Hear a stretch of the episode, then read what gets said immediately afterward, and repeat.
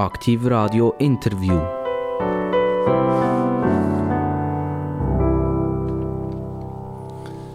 Und wie immer, wenn es Bing macht, dann wisst ihr, aha, es ist Interviewzeit auf Aktivradio. Wir begrüßen euch ganz, ganz recht herzlich, egal wo ihr seid, daheim, im Auto, vielleicht am Computer dran, ihr hört uns über Web oder hört uns über DAB+. Egal wo, herzlich willkommen. Und genauso herzlich willkommen mein Gast. Er heißt Gerhard zum Vornamen. Man könnte sagen, Gerhard, das klingt ziemlich deutsch, oder? Aber eigentlich kommt er aus einer Region, wo man fast mehrheitlich Französisch redet. Er kommt aus dem Kanton Fribourg. Der Nachname ist André. Sagt man, ist das richtig? Sagt man André? Das kommt eben darauf an, auf welcher Seite von der Röst, äh, vom Röstigraben. André oder André. Und, und du sagst selber wie? Ja, ich bin eben ein äh, Moitié-Moitié-Produkt. Ich brauche es mal so, mal so. Das kennen wir nur vom Fondue, Moitié-Moitié. Genau. Also, der Gerhard André, er ist Nationalrat vom Kanton Fribourg, Kanton Fribourg. Ich begrüße ganz recht herzlich begrüßen. Hallo. Merci für die Einladung. Gerhard, äh, der Kanton Fribourg ist für ganz viel ein bisschen ein Rätsel. Man kennt so vielleicht Neuenburg, das kennt man gerade noch knapp.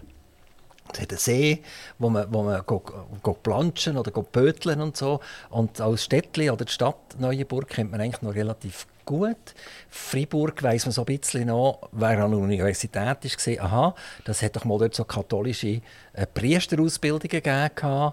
Und dann man, geht man weiter nach Biel oder Solothurn und so. Und das sind auch so Gegenden, naja, in der deutschen Schweiz, wenn man Richtung Zürich geht, dann hat man nicht so eine wahnsinnig grosse Ahnung. Und ich will jetzt eigentlich auch privat ein bisschen von dir profitieren, indem ich ein mehr weiss über den Kanton Fribourg. Oder besser gesagt, lernen kennen über den Kanton Fribourg.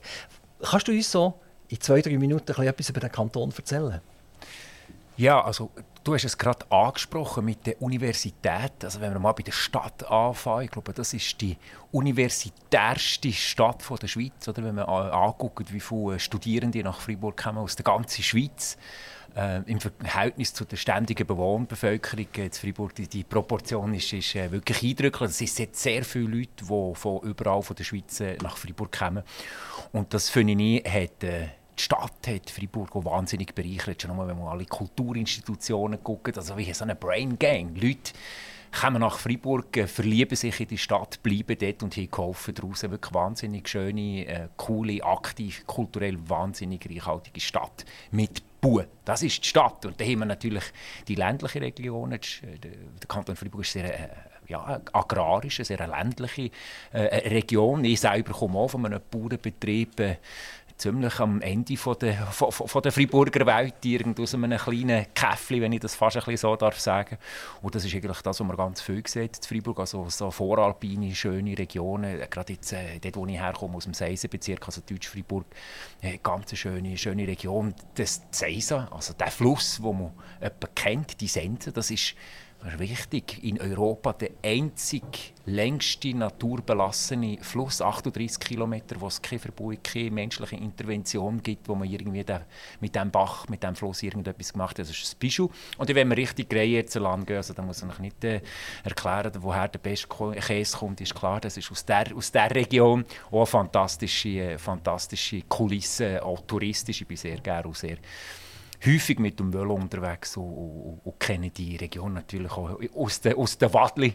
Ich habe alle die, äh, alle die Hügel und alle die Pässchen irgendwie gemacht. Das ist ein fantastischer Ort zum Leben. Bist du ein Freiburger, der nicht mehr weggeht von Freiburg oder schon gewusst hat als Bub, ich bin ein Freiburger, ich bleibe ein Freiburger bis zum bitteren Ende?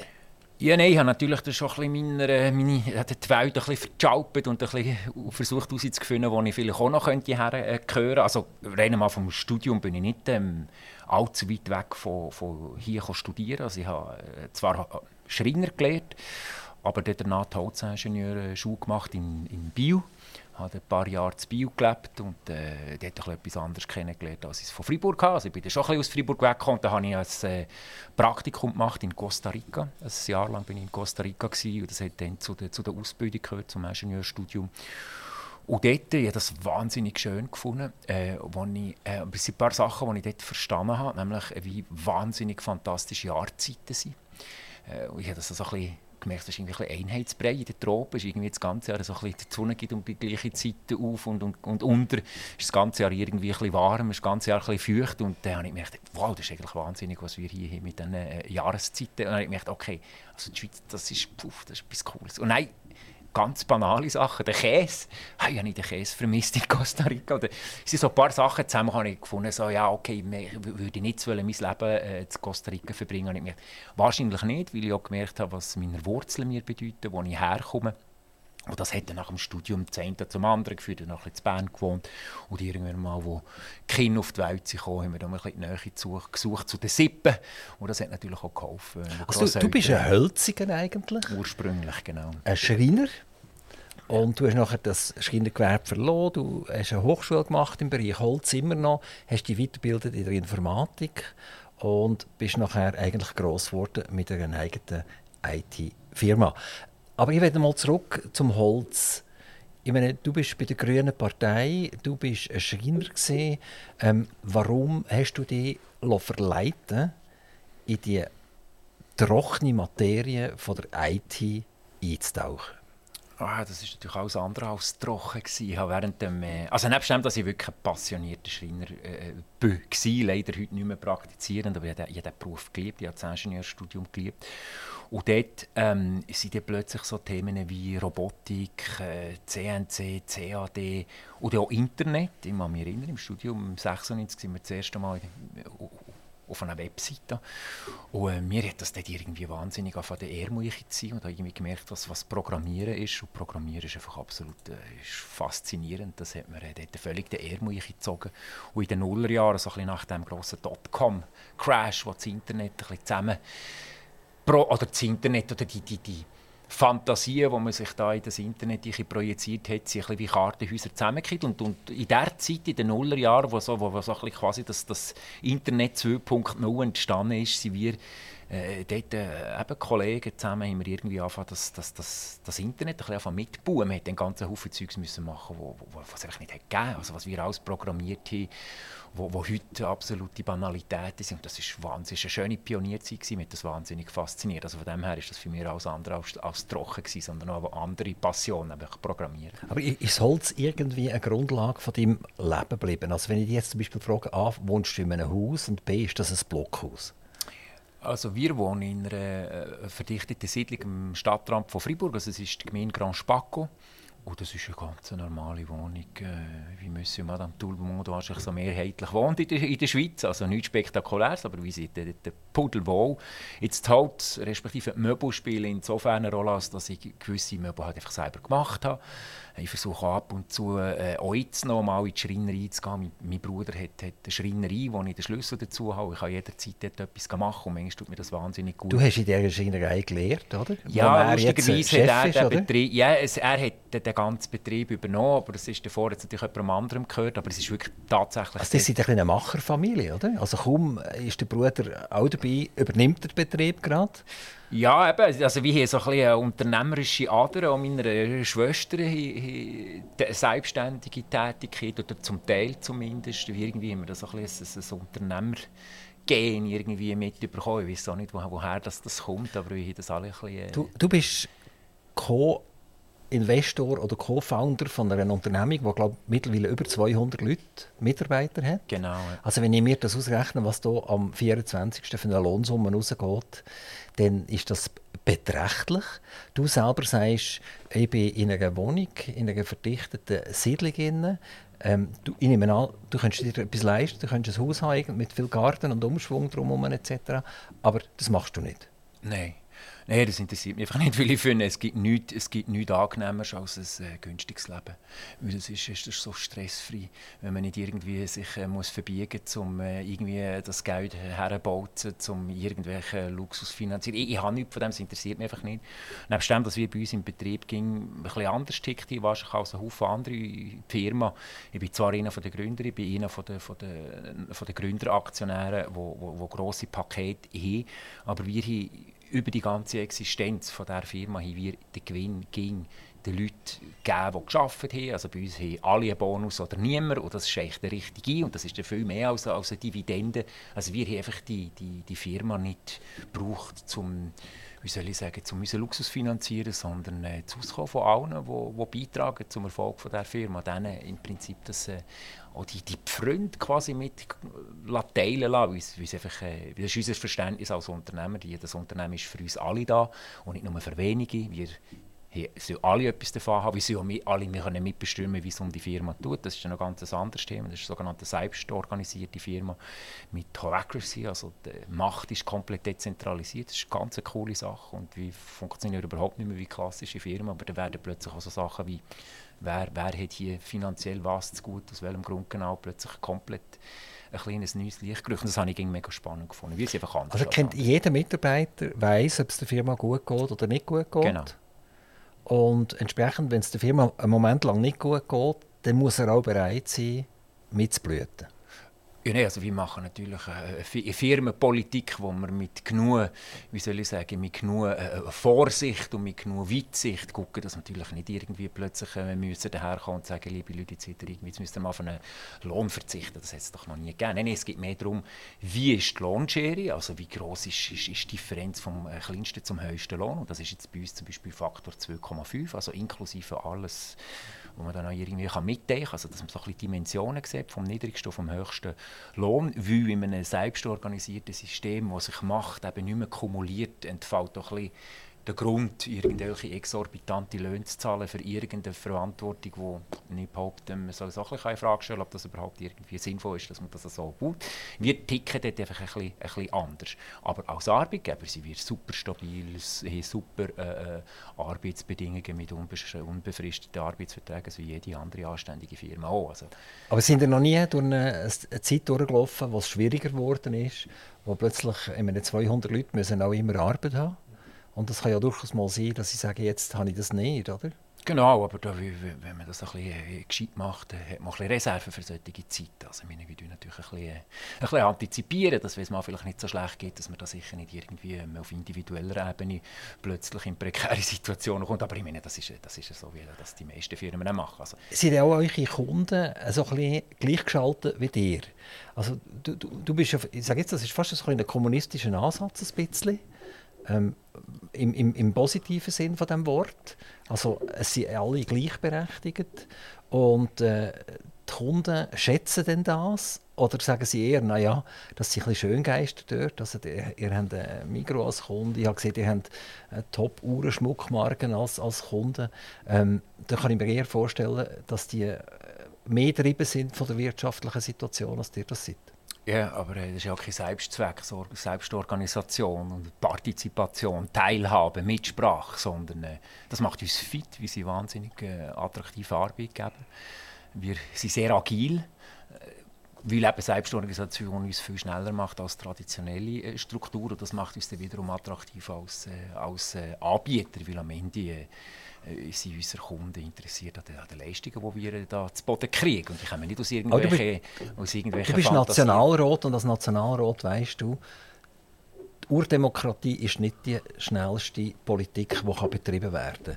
Also ein demokratisches Verfahren, das ist ein Diskussionsverfahren, ein ja. Ausschlussverfahren und irgendwann gibt es eine Einigung und dann tut man die Ziele gemeinsam weiterverfolgen.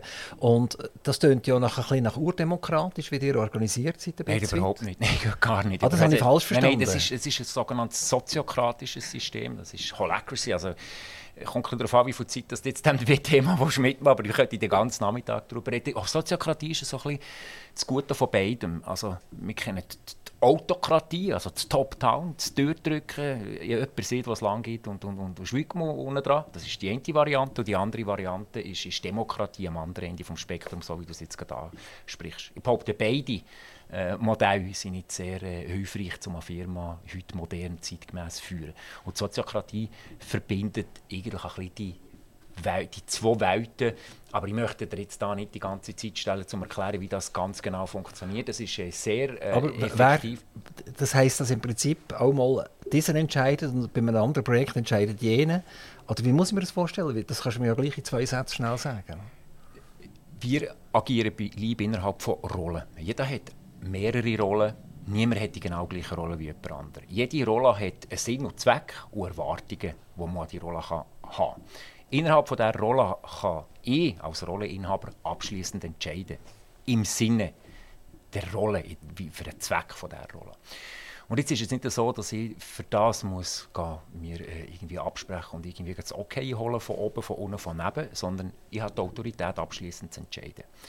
Und dort spielen wir nach den Spielregeln, die wir uns geben. Wenn wir die Spielregeln verändern, jetzt bin ich zum Beispiel in einer Rolle auf eine ich habe ein Problem mit der anderen Rolle. Die andere Rolle, das, die macht irgendetwas, das überlappt oder wo, wo, wo, wo irgendwie quer steht. Da komme ich mit einem Vorschlag zum Spielregeln ändern und sagen, ähm, die Rolle, eine andere Rolle oder meine Rolle sollte sich so oder so anpassen, dann ist mein Problem weg. Und jetzt ist es an euch, mir zu beweisen, dass das falsch ist.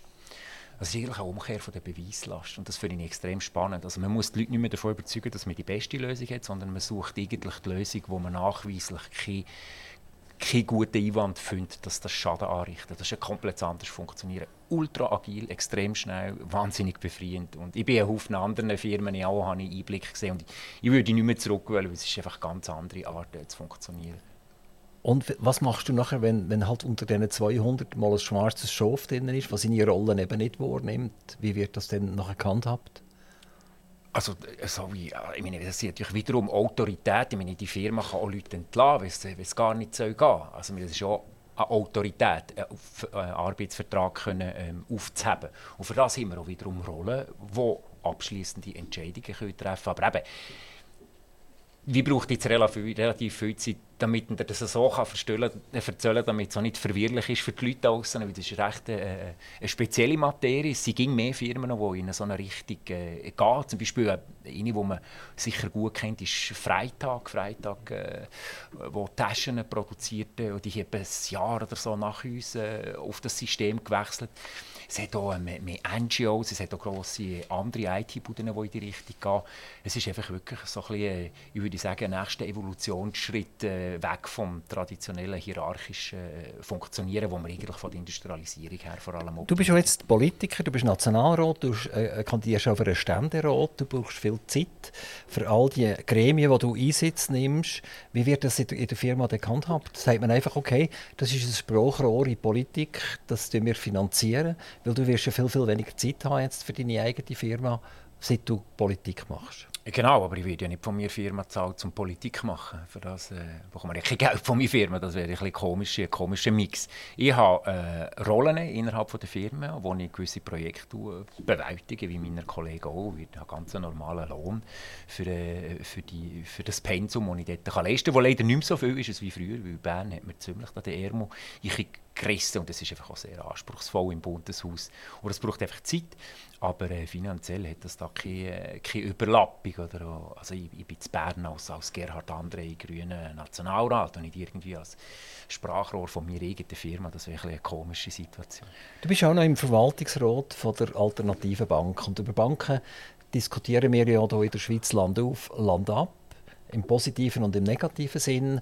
Äh, Alternative Bank, geht das so in die gleiche Richtung rein wie euch ein Eigenbetrieb? wo du mitführst, dass dort eine ähnliche Kultur herrscht?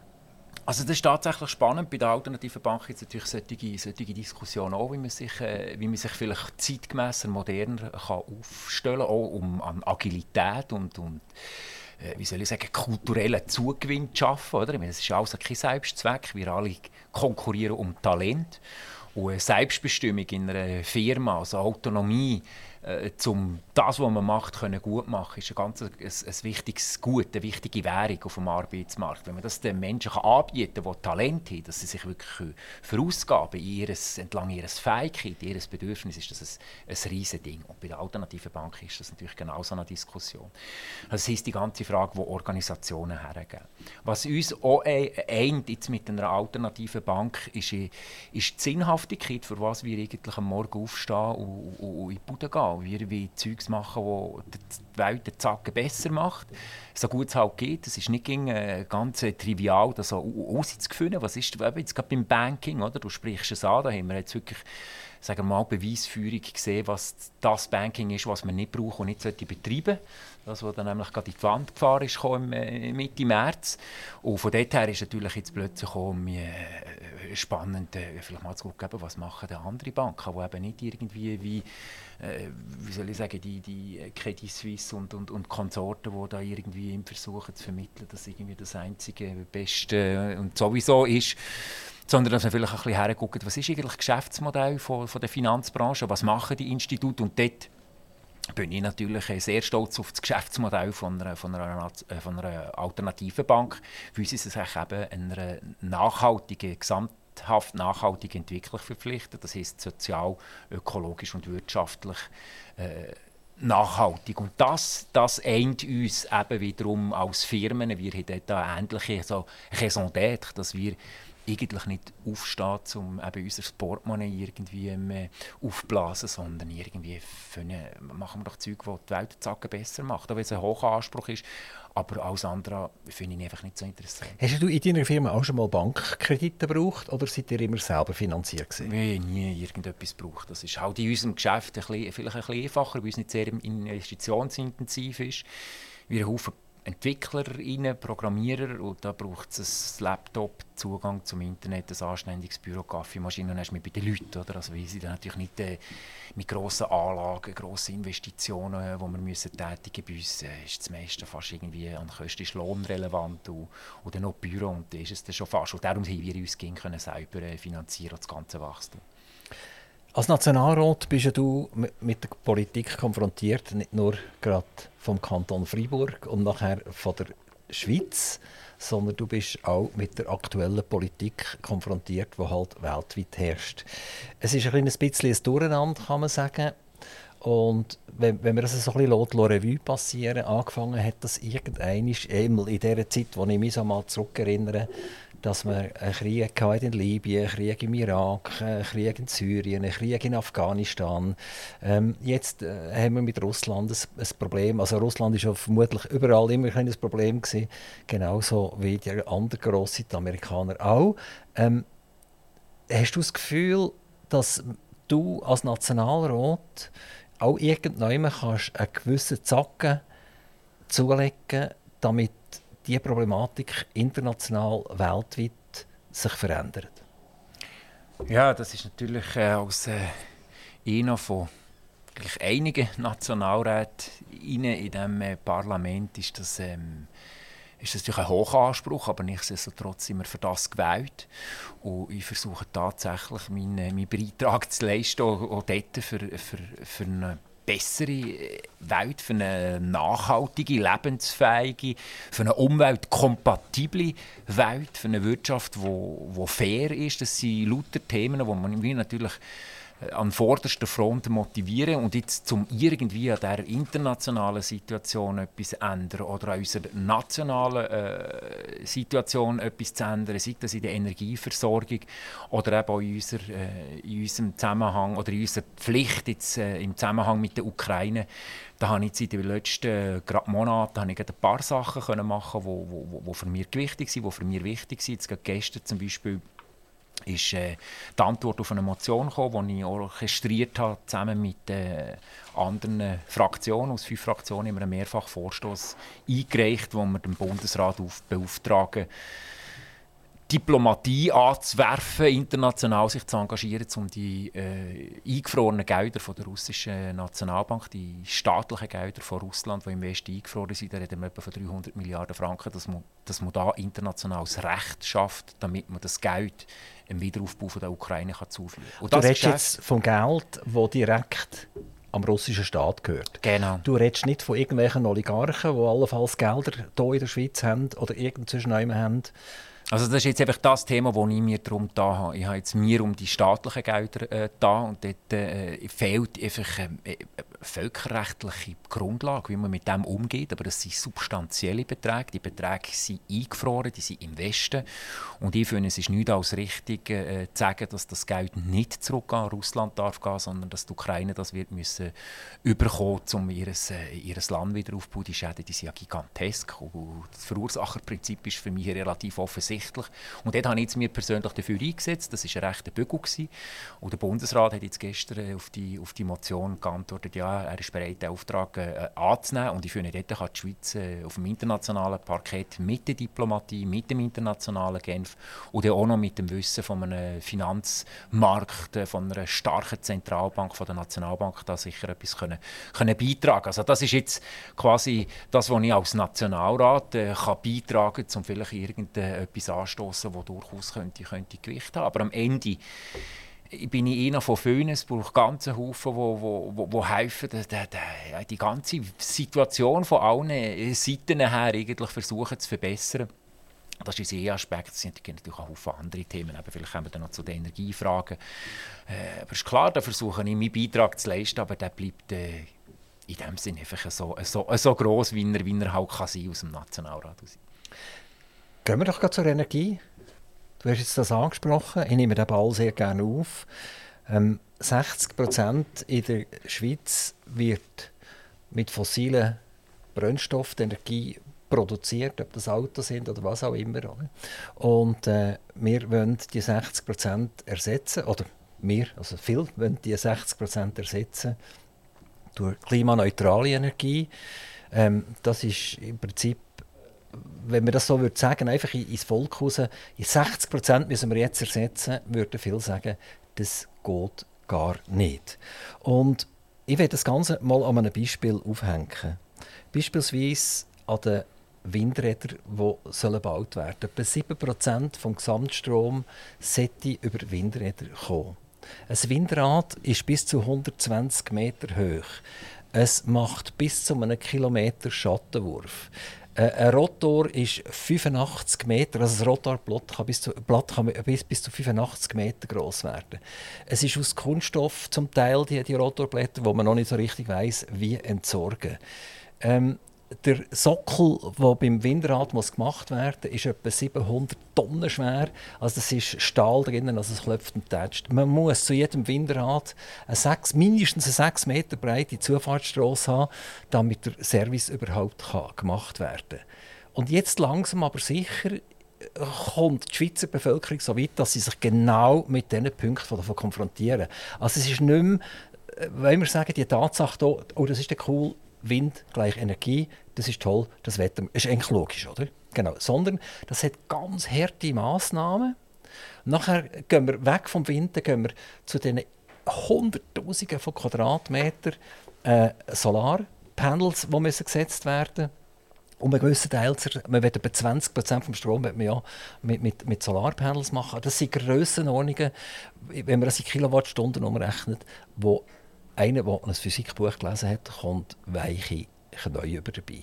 Und jetzt frage ich mich, seid ihr nicht absolute, totale Fantasten? Erstens mal wegen der rein Physik, Kilowattstunden, oder, die wir ersetzen müssen. Und das Zweite ist, rechnet ihr eigentlich noch mit euren Bürgern überhaupt? Also lösen sich die, die Alpen vollpflümmen? Wollen die Windräder haben? Sind sie bereit dazu oder sind sie eben nicht bereit dazu? Und kommen wir nicht dann in eine wahnsinnige Energielücke hinein? Gerade wegen dem, weil wir nicht säuferlich vorgegangen sind, weil wir nicht Schritt für Schritt vorgegangen sind, sondern weil wir so Sachen gebracht haben, wie beispielsweise das Klimagesetz, wo man sagt, wir müssen CO2-neutral werden. Punkt. Ja, das ist jetzt eine lange Frage. Also, ich merke, du bist äh, Windkraft skeptisch, zumindest ist es ein bisschen so übergekommen. Also vielleicht mal einen Schritt zurück. ähm, wir müssen aus den fossilen Energien aussteigen. Also, wir Grünen möchten das schon lange, weil wir schon lange wissen, dass es ein Problem ist. Jetzt langsam äh, wird es zu einem Druck, der uns auferlegt wird, geopolitisch. Also meine die Diskussion, die sich jetzt dermaßen drastisch verändert, hätte ich immer äh, in einem Putin äh, zu verdanken und nicht in einer weitsichtigen Politik. Ich hätte natürlich mir gewünscht, dass wir schon vor 20 Jahren mindestens hätte anfangen, äh, die neuen Erneuerbaren zu bauen. Das haben wir nicht gemacht. Wir waren in den 90er Jahren mal Solarpionierin, international. Wir haben eine super Position gehabt. Dort die Fälle haben wir anschwimmen und es ist etwa nichts passiert während 20 Jahren. Und diesen Preis den zahlen wir jetzt, dass wir keine neuen Erneuerbaren dazu bauen. Jetzt sind wir in einer Situation, die tatsächlich anspruchsvoll ist, weil Lieferketten, Fachleute, die das ganze, den ganzen äh, Energiewandel müssen stemmen müssen, das, wird, äh, das wird anspruchsvoll, was wir jetzt hier in sehr kurzer Zeit machen Die meisten anderen Länder, wie zufälligerweise genau das Gleiche machen. Das heißt, es ist ein riesen Run auf alle die Materialien, auf die Technologie, auf die Fachleute. Und das ist äh, ziemlich genau das, was man schon seit relativ langem prognostiziert. Also wie man die Wissenschaft die ist schon vor ganz lang gewesen, je länger dass wir warten, desto teurer und desto schwieriger wird Jetzt haben wir lang gewartet und jetzt ist es entsprechend teuer und schwierig. Jetzt auf deine Frage zurückzukommen, wie wir die 60, 70 Prozent ersetzen, die wir, wie gesagt, müssen ersetzen. Einerseits, weil Öl nicht nachwächst und zweitens es den Planet brutal erhitzt und das wir, müssen wir einfach aufhören, so schnell wie möglich. Und die Frage ist jetzt, wie wir das, wie wir das ersetzen. Du sprichst äh, zu Recht zwei heikle Arten von der, oder heikle, anspruchsvollere Arten von der Energieproduktion an, nämlich Solarpanel auf Kulturland oder auf hochalpine, äh, in hochalpinen Regionen und sehr sichtbare Windräder, wo tatsächlich eine, eine rechte Polemik darum im Moment besteht. Aber wenn wir sehen, was wir an versiegelten Flächen haben in der Schweiz, an Flachdächern, an Verbauungen, an Schutzbauten, wir haben so viel bereits versiegelte Flächen. Und wenn wir dort als allererstes mal Photovoltaik drauf tun, dann müssen wir nicht unversiegelte Fläche quasi zupflastern. Und sogar bei der Hochalpine, oder Hochalpine Photovoltaik ist schon spannend, aber die ist schon sehr teuer. Also wenig effiziente Mittelland-Photovoltaik ist recht billig. Und viel von der kommt vielleicht auch in einer Winterlücke ziemlich äh, zu gut wo in der Win im Winter wo eben Photovoltaik weniger produziert. Also dort muss man einfach den, den richtigen Mix finden. Weil ich bin natürlich völlig bei dir. Ich habe auch keine Lust, die ganzen Alpen äh, zuzupflastern mit, äh, mit Photovoltaik und, und, und überall äh, wenn, äh, auf Teufel komm raus Windräder herzutun. Aber ich bin durchaus bereit, äh, für den Teil an Energie, wo wir nicht sparen können, und jetzt kommt eben das ganz andere Thema, wo das Ganze wichtig ist, für was brauchen wir überhaupt Energie, für was sollen wir überhaupt äh, die Umwelt äh, in dem Sinn verschandeln, wie du es gewissermaßen vorhin, vorhin, vorhin deklariert hast. Ich meine, da müssen wir uns doch überlegen, wo, wo, wie funktioniert Mobilität, wie, wie, wie gehen wir von A nach B, wie, was haben wir für Geräte. Ich meine, das Bundesamt für Energie hat, hat, hat aus hochgerechnet, dass wenn wir nur mit modernsten, energieeffizientesten Geräten würde hantieren, in den Haushalten, mit den Frigoren, mit dem, mit dem, mit dem, äh, mit dem Tumbler, würden wir 30 bis 40 Prozent von der Energie einfach sparen. Einfach so, oder? Das ist gigantisch. Also Effizienz ist das eine und das andere ist einfach eine Suffizienz. Also, ich meine, ich bin, ich bin sehr ein grosser Velo-Fan. Ich finde, ähm, zum, zum meiner etwas über 80 Kilo äh, Menschenmasse von A nach B bewegen, also gibt es eigentlich nichts Fantastisches als ein Velo. Jetzt gibt es eine Aglo, wo Haufen Leute in der, in der Schweiz wohnen, irgendwie nicht allzu weit weg von, von einer nächsten Hauptstraße, von äh, einer Distanz äh, von vielleicht irgendwie 15 Kilometern, ist glaube ich der Durchschnitt vom, vom, äh, vom Arbeitsweg. Das sind auch Dimensionen, wo moderne E-Bikes einfach wahnsinnig cool sind. Oder? Und wenn wir jetzt natürlich sagen, wir müssen auf Teufel komm raus jedes Verbrennerauto mit einem Elektroauto ersetzen, ja, dann haben wir ein Problem, brauchen wir nämlich auch überall ein Windrad. Also meine Gegenfrage wäre, wo hilfst du mit, äh, eine Kilowattstunde gar nicht erst verbrauchen? Weil ein Elektrovelo, ein Velo ist 50 bis 100 Mal leichter als ein Auto, braucht etwa 50 bis 100 Mal weniger, weniger Energie. Ich meine, das ist, das ist echt der Richtige. Und ich will natürlich viel lieber äh, die Leute motivieren, vielleicht einmal auf ein E-Bike zu hocken und alle, die ich kenne, die es bis jetzt jemals gemacht haben, sagen, wow, das ist ja fantastisch. Und das ist echt der Richtige. Ist noch dazu ein, ein, ein Fakt. Es, man ist gesünder, es braucht weniger Platz, es macht keinen es macht kein Lärm. Die Diskussion müssen wir doch führen. Das klingt ja alles an und für sich vernünftig, was du sagst. Ich kann, ja, so noch, doch. ich kann es doch nachvollziehen. Jetzt schauen wir aber eine gewisse Problematik an. Die Energieverkäufer und Betreiber und, und, Hersteller gehören mehrheitlich den staatlichen Organisationen. Wir nehmen zum Beispiel einen Axpo, der primär am Kanton Zürich und am Kanton Aargau gehört. Mit einem EBIT von 1,7 Milliarden im 2022 und Faktoren grösser als im 21 und im 20. Die haben Geld verdient ohne Ende. Die Kantone sind Gott froh, dass sie so viel Geld ausgeschüttet bekommen von diesen Elektrobuden, damit sie das kompensieren können, was die Nationalbank noch nicht gezahlt hat. Ähm, gleichzeitig will ich etwas zur Effizienz sagen. Oder? Glaubst du, dass jemand nicht freiwillig gern effizient ist? Also meinst du, ich tue gerne die Stromrechnung, wo, wo ich sage, es ist eine Kriegsgewündler-Stromrechnung, die die Kraftwerkbetreiber im Moment bei mir einkassieren.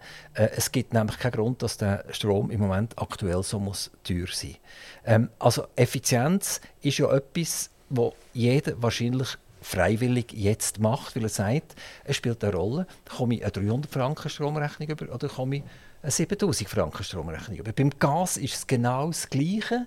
Auch dort probiere ich natürlich um alles in der Welt effizient zu sein, obwohl der Gaspreis seit dem höchsten international schon 85 Prozent wieder runtergefallen ist, die die staatlichen Betriebe mir so viel für einen Gaspreis verrechnen, wie sie noch gar nie verrechnet haben.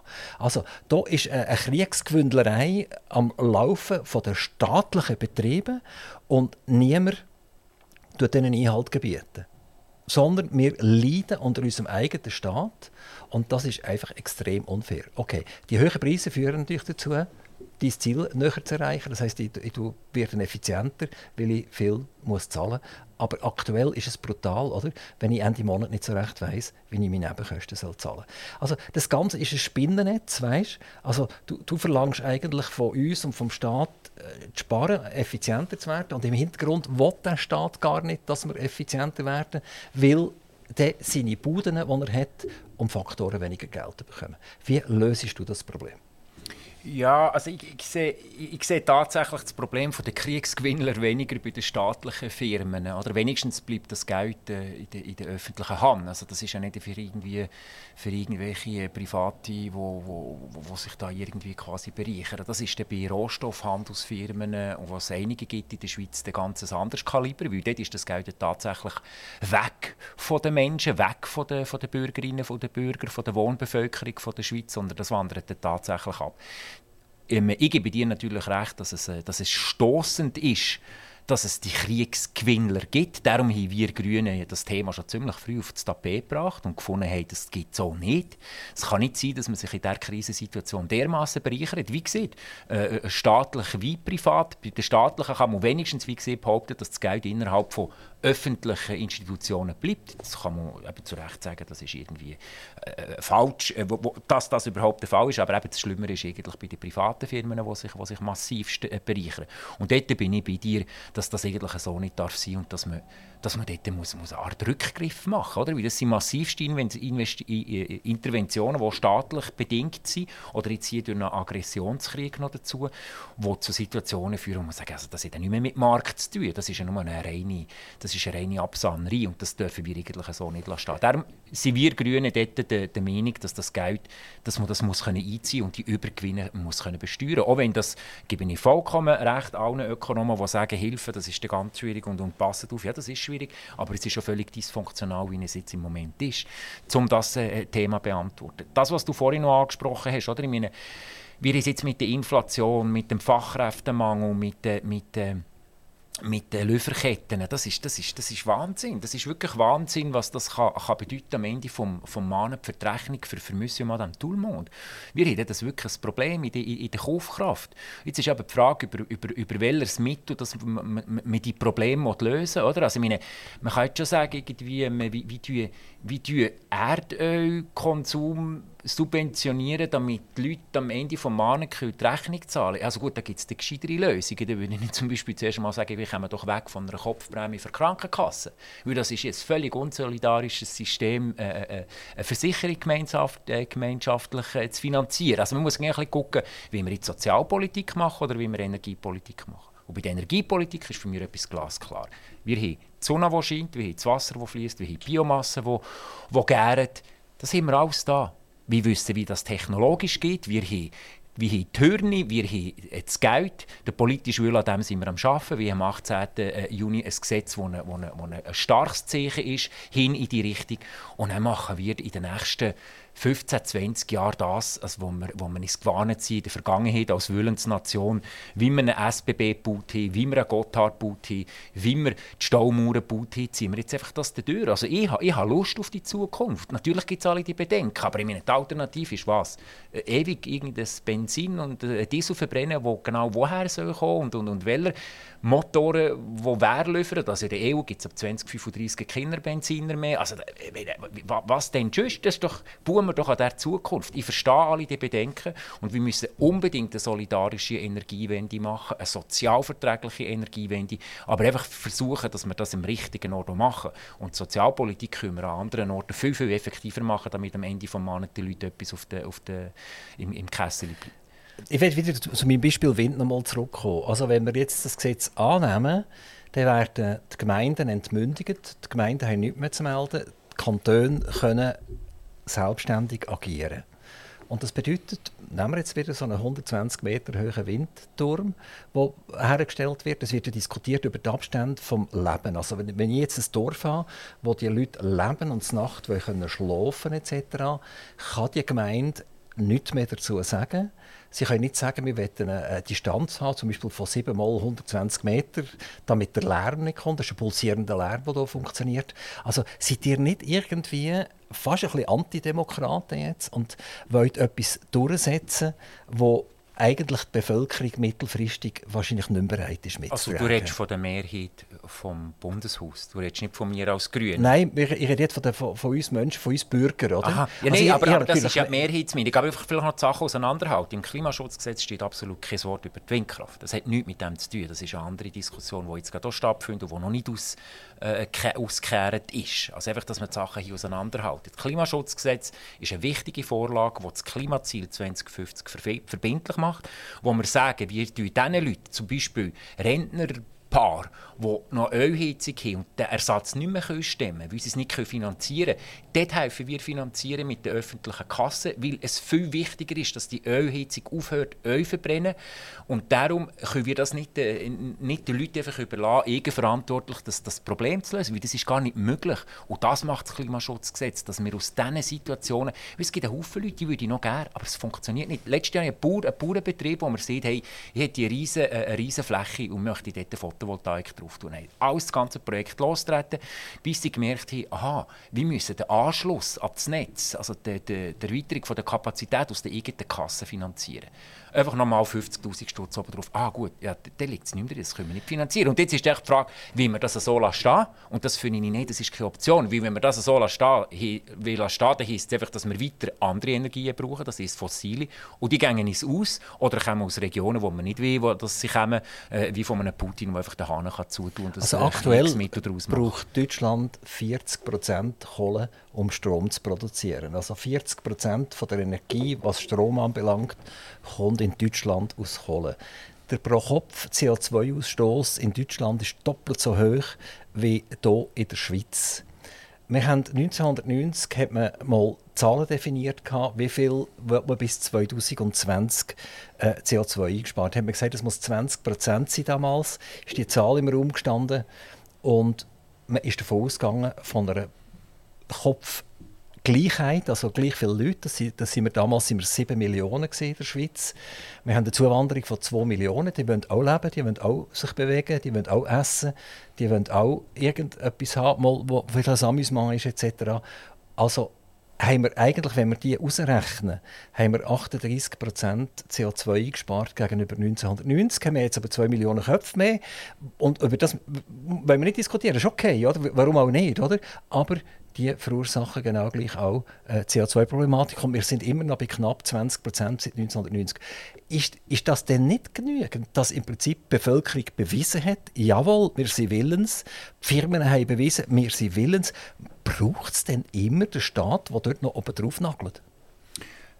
Ja, also ganz offensichtlich, weil äh, wenn wir zum Beispiel die Gebäudesanierung nehmen, die wir auch noch dazu nehmen oder wenn wir das so plätschern, wie das jetzt funktioniert, dann haben wir etwa 100 Jahre, bis äh, der Gebäudepark saniert ist, wo wir unbedingt müssen sanieren müssen. Also ich sehe das bei der Büroräumlichkeit jetzt bei mir Firma, das sind natürlich riesige Unterschiede. Ich meine, ein Gebäude aus den 60er Jahren, das zieht so viel Energie. Also das sind wir auch bei der Effizienzfrage. Und wenn wir das im Markt überlassen, so wie das heute passiert, kommen wir nicht vom Fleck. Und dort müssen wir vorwärts kommen. Ich meine, wir haben jetzt einen zweiten Anlauf, wir haben vor zwei Jahren schon das CO2-Gesetz gehabt, wo man einen anderen Ansatz versucht hat, also Einpreisen von den, von den externen Kosten, oder? Dass, äh, dass, man, dass, dass man das anders, anders quasi mit Preisen genau versucht zu machen. Das, hat, das haben wir ähm, nicht geschafft, äh, an, an den Urnen durchzubringen. Und jetzt kommt äh, ein anderer Ansatz, wo wir sagen, okay, wir machen das Ähnliches, wie wir das mit, äh, mit einem Gotthard gemacht haben, wie wir das mit, äh, mit den Staumauern gemacht haben. Wir machen das als, als Willensnation mit, äh, mit, mit der öffentlichen Hand. Und ich habe mit dem überhaupt kein Problem. Weil wieso kommen wir einfach auch vom Fleck? Weil es ist ja ganz offensichtlich, dass es sonst nicht längt. Weil wir müssen vorwärts machen. Oder? Wir, hier, wir sind auf einem, auf einem Erhitzungspfad, der wirklich sehr problematisch ist. Aber wenn ich dich richtig verstehe, willst du eigentlich nicht nur uns schützen, sondern du willst auch die nächsten Generationen schützen. Ganz unbedingt. Du willst der Menschheit eine Grundlage geben, die vernünftig bleibt. Wenn aber Deutschland weiterhin 40% CO2, also Kohle verjettet zum Strom herstellen, wenn Chinesen mittlerweile pro Kopf bei weit über einer Milliarde auf der gleichen CO2 im Schnitt pro Kopf sind wie die Deutschen. Und da gibt es ja noch ganz viele Leute, die gar kein CO2 produzieren, fast weil sie irgendwie Bauern sind und, und Radiesli pflanzen. Oder? Also pro Kopf muss man es sehen. Mhm. Weit über eine Milliarde Inder, die ebenfalls in, in einer extremen CO2-Situation sind, etc. Also dann ist es ja das sicher gut, wenn wir etwas machen. Warum auch nicht, oder? Das ist ganz klar. Wieso soll man nichts machen? Das sehe ich auch. Aber deine Kinder und deine Großkinder und, und so weiter und so weiter wirst du nicht können schützen, weil die ganz grossen Nationen einfach weitermachen. Ja, also du hast jetzt, eine rechte Dystopie skizzieren. Also wir resignieren überhaupt nicht. Wir haben noch ganz Haufen Spielraum. Wir können den wahrnehmen. Und ich finde das Argument, ja, wenn die anderen dieses oder jenes machen, dann, machen, dann nützt es ja auch nicht, wenn wir nichts machen. Also ich könnte ja mal mir gemein vorschlagen, ob es okay ist, wenn ich keine Steuern mehr zahle, weil ja, auf mir alleine kommt es ja nicht darauf an. Also das ist etwa so ein bisschen die Argumentation. Also wir müssen alle an die Zecke. Und ich meine, die Pariser, äh, das Pariser Klimaabkommen, das haben immerhin äh, alle Länder ratifiziert. Wir haben die Klimagipfel, die, die, die kommen nicht vom Fleck, da gebe ich dir recht, das ist zu wenig verbindlich. Auf der anderen Seite ist da äh, eine Lokomotive Tiefel aus, einer, aus einem Bahnhof gefahren, der auch nicht mehr aufzuhalten ist. Also die Transition die wird, die wird gross und man darf auch nicht vergessen, das sieht man zum Beispiel in, in, Afrika spannend mit der Telekommunikation. Oder? Afrika hat gar nie ein Festnetztelefon eingegeben. Die sind direkt auf das Mobiltelefon. Und dort würde ich jetzt einfach mal, ähm, die, die, wie soll ich sagen, die, die Länder wie Indien, wie China nicht unterschätzen. Also, dass die zwingend das werden nachmachen, was wir gemacht haben in den letzten Jahrzehnten, das halte ich nicht für plausibel. Das ist schon technologisch nicht plausibel. Und dort äh, zählen einfach darauf, dass die anderen ihren Beitrag leisten, im vollen Wissen, dass sie für das null Garantie haben. Ich mache trotzdem das Beste dafür, dass meine Kinder anständig intakt in Welt haben, äh, wenn sie älter sind, ohne dass ich das irgendjemandem garantieren kann. Gerhard André, Nationalrat von der Grünen aus dem Kanton Freiburg. Ähm, er ist nicht nur wirklich grün auf dem Papier, wie wir hören, sondern er lebt das tatsächlich. Und es ist spannend, das mal von jemandem zu hören, der das nicht nur sagt, sondern tatsächlich auch lebt. Äh, Gerhard, ich habe eine ganz andere Frage noch. Du hast eine Idee gehabt, dass du eine Art so einen Nutri-Score machen für Finanzprodukte. Also Nutri-Score ist ja bei den Lebensmitteln, wo sagt, wie viel, wie viel äh, Energie ist drin oder? Und, oder vielleicht auch das Alter, wie lange das man es aufbewahren. Einfach all die, die Daten, die auf den Lebensmitteln drauf sind, damit ich, wenn ich Packung nehme, kann ich das lesen und entscheiden, will ich oder will ich nicht. Und genau das Gleiche willst du ja auch für Finanzprodukte einführen. Meine Frage ist, eines mehr, hast du eigentlich den Glauben an die Intelligenz und an, an, die Selbstverwirklichung von einem Menschen verloren?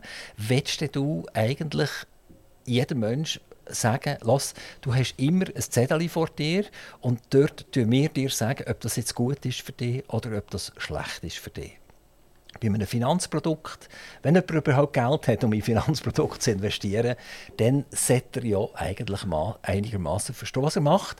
Und wenn ich mein Geld halt der Pensionskasse gebe, dann gehe ich schlichtweg davon aus, dass der kein Nutri-Score für Finanzprodukte braucht, weil er weiß, was er macht. Das ist nämlich sein Job ich habe immer so ein das Gefühl, die Grünen sind so Weltverbesserer, wir wollen sagen was ich zu tun habe, vom Morgen früh bis zum spät. Und das wette ich eigentlich nicht. Es ist noch spannend, dass du das so interpretierst. Ich finde, Transparenz und Deklaration ist das Liberalste der Welt, weil das ermöglicht einen informierten Entscheid von der Käuferin vom Käufer. Das ist nichts als normal. Weil erst dann kann ich ja äh, aufrecht und informiert eine Entscheidung fällen. Ohne Information kann ich das einfach nicht. Und das Thema, das du hier ansprichst, geht genau in so eine Richtung. Der Finanzmarkt, also das, der Finanzmarkt kokettiert auch ein mit der Komplexität von sich selber. Das ist ja ganz kompliziert. Die müssen, nicht, müssen nicht das Gefühl haben, die wissen, wie es ginge. Oder? Also man will, man will das nicht einmal wirklich, und das finde ich irgendwo problematisch, weil die Leute doch wissen, was ihr Geld macht. Und äh, die Frage von der, der Nutri-Score, also ich brauche natürlich das in der Kolumne, die ich dort geschrieben habe, bei der, bei der Handelszeitung, ein als Analogie. Also ich, ich, ich, ich brauche ja nicht den Nutri-Score für Finanzprodukte, sondern ich brauche es als Analogie. Um was es mir geht, ist eigentlich die Realwirtschaftlichkeit von einem Finanzprodukt. Oder wenn, dir, äh, wenn, wenn du eine Hypothek hast, eine Hypothek wirkt direkt, du finanzierst direkt das Gebäude. Wenn du eine Aktie hast, ja, dann finanzierst du eine Firma, die vielleicht ein Gebäude baut oder sonst irgendetwas baut. Wenn du jetzt irgendein Derivat äh, postest, ja, dann ist das schon ein bisschen weiter weg. Also das wirkt nicht mehr, so bisschen, nicht mehr wirklich direkt. Und was wir ein bisschen das Problem haben, jetzt als, als, als, als Konsumentin, als Konsumenten, ist, dass wir eigentlich nicht wirklich wissen, wie das Geld wirkt. Also wenn wir jetzt würde fragen, da irgendwie äh, eine Straße entlang wüsste, was, wie, wie euer Geld wirkt, was das Geschäftsmodell von eurer Bank ist, würde ich wahrscheinlich die meisten sagen, ich habe keine Ahnung und keinen Plan. Und ich finde, Transparenz schaffen ist das beste Mittel, damit die Leute äh, äh, einen informierten Kaufentscheid können, können fällen. Und zum noch zurückkommen auf den Nutri-Score, also eigentlich die Analogie ist ein bisschen, wenn eine Bank nur mit Garambar hantiert, also nur mit, mit, mit, mit hochpotentem Zucker, ein heikles Geschäftsmodell. Also, vielleicht braucht es da noch ein bisschen Brot. Garambar darf man vielleicht ab und zu schon haben, aber tut euch vor allem mit Brot ernähren. Oder also so ein bisschen als, als Analogie. Das heisst nicht, dass das Garambar illegal soll. Das wird ja gar nicht verbieten. Manchmal braucht es da so, einen kurzen Zuckerschub, oder? jetzt als die Finanzbranche übertragen. Aber es sollte unser Geld, die, also die Finanzwirtschaft, sollte doch primär als das da sein, wo wir es deicht haben dafür, wo wir es gebaut haben nämlich als Werkzeug für die Unternehmen, für die Gesellschaft. Und damit, damit die einen Kaufentscheid können, äh, können, können fällen sollten sie wissen, was abgeht. Also ich finde im Umkehrschluss also das, das Gegenteil wie komisch. Also ich sage dir nicht, wie sie es machen, vertraue mir einfach. Also was ist denn das für eine, das ist ja nicht sehr, wie kann ich da eigenverantwortlich handeln, Kaufentscheid fällen, wenn man mir nicht sieht, wie es der andere macht. Sollst du mir einfach glauben. Das, wäre, nein, das ist vielleicht religiös. Gerhard André, super, du hast jetzt Transparenz angesprochen. Und ich komme schnell ganz zurück zur Energie. Ich habe probiert, vom regionalen Gasbetrieb Transparenz zu bekommen. Ich habe gefragt, wieso kostet das 16 bis 18 Kilowatt, äh, 16 bis 18 Rappen pro Kilowattstunde. Er hat gesagt, es geht überhaupt nicht an. Dann habe ich ein Verfahren eingeleitet und ich habe verloren. Also ich habe die Transparenz nicht bekommen. Also ich habe kein Recht als Bürger, obwohl das ein Monopolist ist, der mich beliefert, die Transparenz zu bekommen. Ich habe eingefordert, dass ich gerne die letzten zehn Jahre über Preisberechnung wird, äh, orientiert werden, damit ich verstehe, wie das Mechanismus läuft. Und ich sehe ja an den internationalen Gaspreisen, dass sie immer mit einem Band gefahren sind. Da habe ich die sind etwa mit 2-3 Rappen sind die ausgekommen pro Kilowattstunde und haben ihren Betrieb mit dem finanziert. Jetzt ist das um 4-5 Mal mehr, oder? Wo, wo übrig bleibt zwischen dem internationalen Preis und ihnen. Und vielleicht hat es ja tatsächlich einen Grund, aber ich habe ja nur für Transparenz gefragt. Oder? Und das habe ich gemacht, indem ich eine bestehende Rechnung, die ich bekommen habe, in Frage gestellt habe. Mhm. Ich hatte keine Chance. Gehabt. Ich hatte keine Chance. Gehabt. Und ich hätte weiter müssen, ich hätte höhere Instanzen müssen gehen. Es hat mit Tausenden von Franken gekostet und das habe ich nicht gemacht. Also Transparenz beim Staat, beim staatlichen Betrieb, null und nichts. Also eben, da erklärst du gerade, wieso dass ich finde, dass man eben wissen wie Sachen funktionieren und, und, und Transparenz es ging ein eine Frage vom, vom Maß, oder? Also sei das jetzt bei, bei, staatlichen Behörden oder bei privaten Firmen, es gibt, es, es gibt irgendwo eine, eine Grenze von Transparenz, aber im Zweifel, was man soll können, was man kann transparent machen, soll man transparent machen, sei das im privaten wie im staatlichen, weil ich behaupte, nur so werden wir irgendwie auf, auf, auf Augenhöhe zusammen besser, weil irgendwie kann zum Ausspielen einander nicht zeigen, wie die Sachen funktionieren obwohl man im Prinzip, du siehst es selber, wieso solltest du das Recht nicht haben, das zu verstehen, in einer, in einer staatlichen Organisation das zu wissen. Also dort hast du, hast du mir dabei, also im Zweifel äh, transparent. Also ich finde, man muss gut erklären, wieso das etwas nicht so transparent sein. Wie in der Schweiz ja dort doch ein bisschen äh, aufgeräumt, oder? Also meine, mit dem Öffentlichkeitsgesetz also müssen, äh, müssen die Behörden relativ weit, sie versuchen es zum Teil um ein bisschen äh, so zu drehen, dass man es irgendwie trotzdem nicht muss rauslassen muss, aber ich bin dort voll bei dir. Also ich, meine, ich finde, Transparenz ist eigentlich ist, ist, ist, ist das Liberalste, wenn man schon will, dass äh, Leute eigenverantwortlich gescheite Entscheidungen fällen sollen, dann muss man deklarieren, wie die Sachen funktionieren. Gerhard André, noch eine weitere Frage zu Freiburg. Wir haben mit Freiburg angefangen wir wollen vielleicht mit Freiburg unser Gespräch langsam abschließen. Du bist ein Deutsch-Freiburger, das hören wir bestens. Das ist ein äh, entzückender Dialekt, finde ich. Oder? Das ist wunderschön, um einen Deutsch-Freiburger zuzulassen. Ähm, aber Freiburg ist ja mehrheitlich französisch sprechend. Wie siehst du deine Chancen überhaupt? Du bist jetzt als Nationalrat gewählt worden, trotzdem, dass du das Makel vom Deutsch-Freiburger hast. Du kandidierst jetzt auch noch als Ständerat. Der Ständerat ist noch, wenn wir sagen, noch polarisierender. Äh, Nationalrat gibt es ein paar mehr und an Ständerat gibt es ganz, ganz wenig. Das ist ein sehr begehrter Job. Ähm, hast du da ein Handicap als Deutsch-Freiburger? Im, im, Im, Gegenteil, weil, also eben, du, ich bin ja nicht nur Deutsch-Freiburger, ich wohne glaube jetzt länger auf der anderen Seite von der Sahne als dort, wo ich bin aufgewachsen bin. Also ich, ich gehöre offiziell sogar in die Romandie-Deputation. Also ich bin in einer welschen Gemeinde wohne ich, und durch das gehöre ich offiziell in die Romandie-Deputation vom Nationalrat. Äh, für mich ist es relativ komfortabel. Ich, kenne einfach beide Kulturen äh, dünn und durchsichtig. Ich habe in beiden gut die Hälfte von meinem Leben verbracht. Und, ähm, äh, für mich ist es eben im Gegenteil. Das ist ein riesiger Vorteil, weil ich tatsächlich den ganzen Kanton äh, in dem Sinn spüren und vertreten. Und im Moment ist äh, die Ausgangslage spannend, weil wir hier eine Ständeratsvertretung, die wo ein unüblich ist. Es sind zwei bürgerliche Weltsche. Und das ist eigentlich nicht die Formel, die man traditionell hat gegeben im Kanton Freiburg. In der Regel ist es, ist es äh, äh, Deutsch-Freiburger und, und, und äh, Welsch-Freiburger Und dann noch die Frage von bürgerlich links, oder? Weil Christian Löwra ist ja bis vor kurzem der eine Ständerat gewesen. Also dort, dass es zwei bürgerliche sind. Die Formel, die wir jetzt haben, die, ähm, die wird wahrscheinlich nicht ewig haben. Die Frage ist, wenn dass sie dass sie bricht. Ich habe in dem Sinne einfach etwas anzubieten. Das ist der Code der Freiburger Bevölkerung zu entscheiden, ob sie mir oder jemand anderen in Ständerat möchte schicken. würde ich das auf jeden Fall sehr gerne machen. Aber äh, die Ausgangslage ist auf jeden Fall sehr spannend. Die hat äh, zwei SP-Nationalräte, zwei Mitte, eine bei der SVP, eine bei der FDP und den Grünen. Mhm. Und äh, wird an dem etwas ändern? Ach, ich mache mir da nicht so einen Kopf. Ich bin als Kandidat habe ich, habe ich tatsächlich an einem anderen Ort. Ich mache, ich mache Politik, ich habe einen ganzen Haufen zu tun, jetzt gerade hier in Bern und jetzt so mit, mit den Wahlveranstaltungen, die ganzen taktischen Überlegungen und mathematischen Spielen, das bin ich, ich bin einfach das ist falsch, um die, die Frage zu beantworten, wie natürlich Cracks in der, in der Partie, die sich da um das Zeug kümmern, aber mir ist das jetzt nicht so wichtig. Ich, ich mache Politik, ich bin jetzt vier Jahre im Nationalrat es macht mir extrem Spaß. Auch im Nationalrat, ich muss die Kamera nicht wechseln, aber ich würde sehr gerne, also ich bin dort wirklich, ich habe in dem Sinne nur zu gewinnen und die Freiburger Bevölkerung kann jetzt einfach auswählen, was sie finden. Was du bist ja noch ein Youngster, du bist 2019 in den Nationalrat reingekommen. Also muss man sich ja zuerst mal die Sporen abverdienen. Das ist wie im Hotel, wo man sich mal so auf einen schönen Tisch für, für dienen, oder? dass man möglichst am Fenster darf sitzen Und du willst jetzt schon in Ständerat reingehen. Äh, wird das toleriert?